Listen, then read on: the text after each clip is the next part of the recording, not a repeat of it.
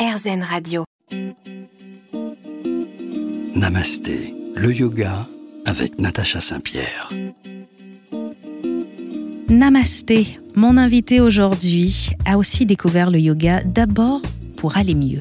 C'était en 2009, on lui diagnostique un lymphome. Une personne de l'hôpital lui parle du yoga pour l'accompagner dans son parcours de chimiothérapie. Depuis, cette ancienne juriste, maman, a quitté son emploi et est depuis 2019 professeur de yoga à temps plein.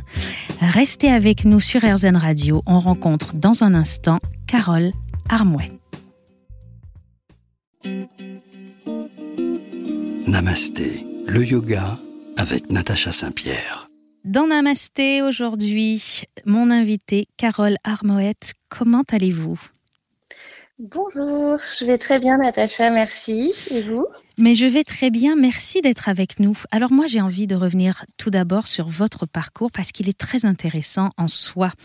En 2009, vous connaissez pas le yoga, mais vous vivez une année difficile, je me trompe? Oui, exactement. En 2009, je connaissais absolument rien du yoga. J'avais 24 ans et euh, j'étais en traitement de chimiothérapie pour un lymphome. Euh, donc un traitement assez long et puis assez fatigant et puis stressant et puis tout ce qu'on peut imaginer euh, autour d'une chimiothérapie, même quand elle se passe plutôt bien. Euh, et donc on m'a recommandé le yoga. On n'en parlait pas autant qu'aujourd'hui.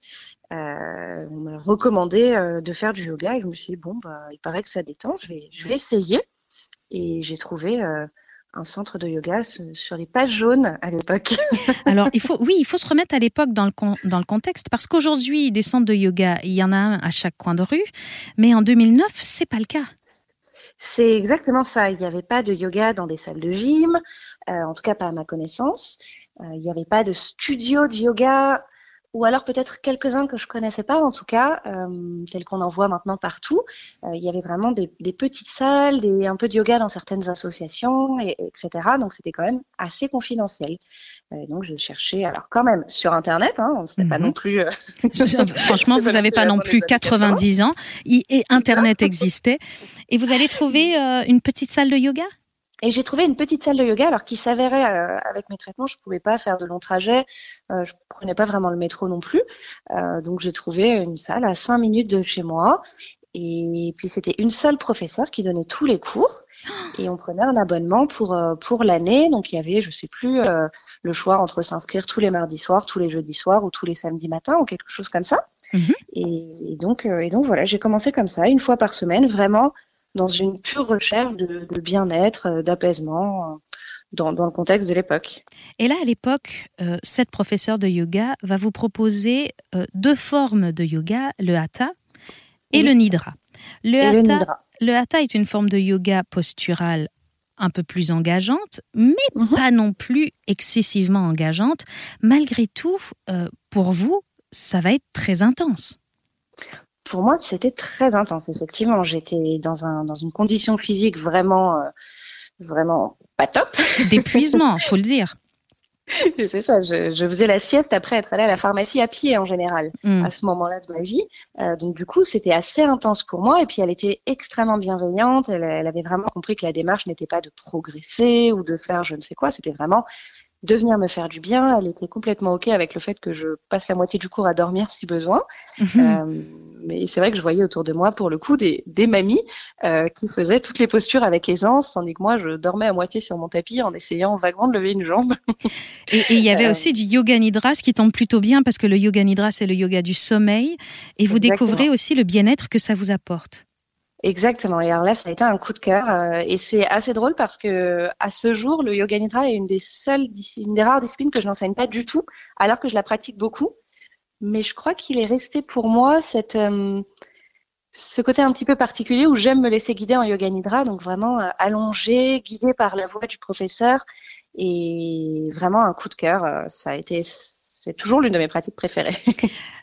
C'est peut-être, euh, permettez-moi hein, de, de faire une, une supposition, vous avez pris en, en main votre vie, euh, on va le voir au, au cours de cette émission, euh, il y a eu plein de changements de vie, vous prenez très en main les choses, vous enseignez le yoga, peut-être que Mhm. vous vous gardez un petit endroit, un petit jardin secret où vous pouvez euh, vous laisser porter et ne plus prendre en main tout ce qui, tout ce qui se présente à vous. Absolument, c'est une, excellente supposition. Euh, je pense que ça reste une pratique que je n'ai pas envie de démystifier, euh, instrumentaliser avec beaucoup de guillemets. Je n'ai pas envie de, de creuser tellement le yoga nidra que je me mette à l'enseigner et que ça perde son côté un petit peu précieux, sacré, juste pour moi. Votre parcours, il est très intéressant. Il va continuer et, augmenter en intensité en 2012, euh, puisque mhm. vous allez quitter le Hatha Yoga et le Nidra Yoga, ou en tout cas évoluer vers d'autres styles de yoga. Restez avec nous sur RZN Radio parce que dans quelques instants, on continue à travers votre parcours de découvrir le yoga. C'est sur RZN Radio dans Namasté, évidemment. Namasté, le yoga avec Natacha Saint-Pierre. Dans Namasté, on parle yoga, on rencontre Carole Armoët qui a un parcours intéressant et qui, à travers son parcours, va pouvoir nous présenter différentes facettes du yoga. En 2012, après avoir commencé le yoga en 2009 alors que vous êtes très malade, vous prenez du mieux puisque vous allez vous tourner vers le Ashtanga et le Vinyasa. Si je ne m'abuse, ce sont deux pratiques beaucoup plus dynamiques. Ah, euh, oui, complètement. Alors, beaucoup plus dynamique, oui, c'est des manières différentes de pratiquer et c'est souvent considéré comme plus dynamique. Euh, physiquement, c'est souvent plus intense, en tout cas. Euh, et effectivement, alors j'allais mieux depuis 2010-2011 et j'avais complété ma pratique de hatha yoga par des pratiques purement sportives. Donc je faisais beaucoup de fitness mhm. et j'étais même devenue sur mon temps libre animatrice de, de gym suédoise, qui est une forme de fitness. Euh, et puis j'ai envie que mon yoga aussi soit plus dynamique. Et je découvre le l'ashtanga et le vinyasa, donc deux pratiques très rythmées, très ancrées autour du souffle euh, et j'ai la condition physique pour les tenir. Donc on est loin du moment où je m'écroulais en, en hata parce que j'avais mal partout. C'est une euh, sorte de revanche pour vous sur la vie euh, parce qu'on sait que dans le Ashtanga, enfin peut-être pour les gens qui, qui, ne savent pas et qui nous écoutent, dans le Ashtanga on a des séries et on va mhm. devoir réussir à faire ces séries et, et, donc compléter chacune de ces postures dont certaines sont assez complexes. Et quand on a fini la série 1, et eh ben on peut passer à la série 2 et puis finalement à la série 3. Est-ce que pour vous c'est une espèce de revanche sur la maladie, euh, de réussir à faire faire à votre corps tout ça euh, Partiellement. Je ne sais pas si c'est vraiment une revanche, mais en tout cas, il y a une notion de, euh, il y a une notion de prendre soin de son corps mmh. et une notion d'exploiter les capacités du corps aussi, je pense. Euh, l'envie de l'envie de faire des choses, euh, de bouger. Euh, c'est une revanche sur l'immobilisation forcée. dont hmm. j'ai beaucoup souffert quand j'étais quand j'étais malade. c'est vraiment l'envie de d'exploiter tout ce qui est là et de se dépenser aussi.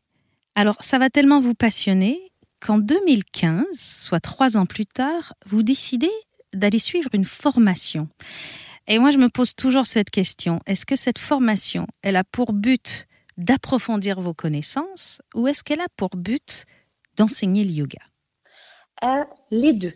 Ah les deux, parce que comme je, comme je le disais rapidement, j'étais euh, j'étais devenue entre-temps, entre guillemets, coach, euh, coach de sport. Mhm. J'enseignais en tant que bénévole les, du fitness. toujours à côté de mon emploi de juriste, et puis j'étais aussi devenue maman entre-temps. Donc une vie très chargée. Vous êtes maman, vous êtes juriste, vous êtes prof de fitness et vous suivez une formation euh, pour devenir professeur de yoga. On peut dire que vous aimez la vie. Exactement. J'avais envie de tout faire. Je voulais renoncer à rien. Et, j'avais envie de suivre cette formation comme quelque chose que je m'offrais à moi avant tout. Effectivement, ma fille avait tout juste un an, un an et demi. Et, j'avais envie de, de me consacrer du temps. Et en l'occurrence, j'ai suivi une formation qui était un week-end par mois et donc, j'avais un week-end par mois où j'étais un peu moins maman, où je prenais euh, du temps pour moi après euh, les 18 premiers mois consacrés un petit peu à bébé. Et, je me disais, bon, j'enseigne déjà du fitness deux ou trois fois par semaine, je pourrais donner un cours de yoga en plus. Mais à aucun moment, en revanche, je n'envisageais une pure reconversion.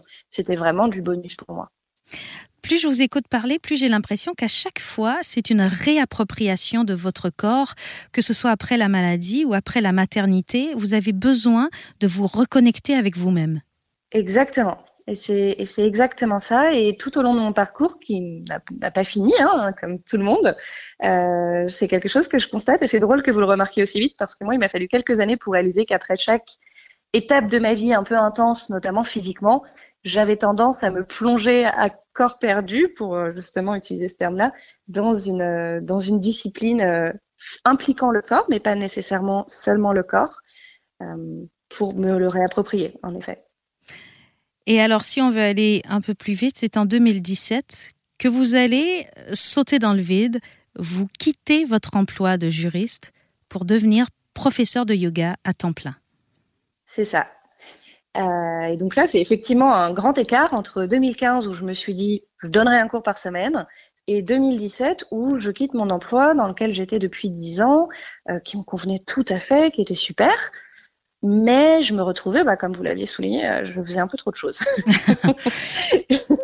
faire des choix.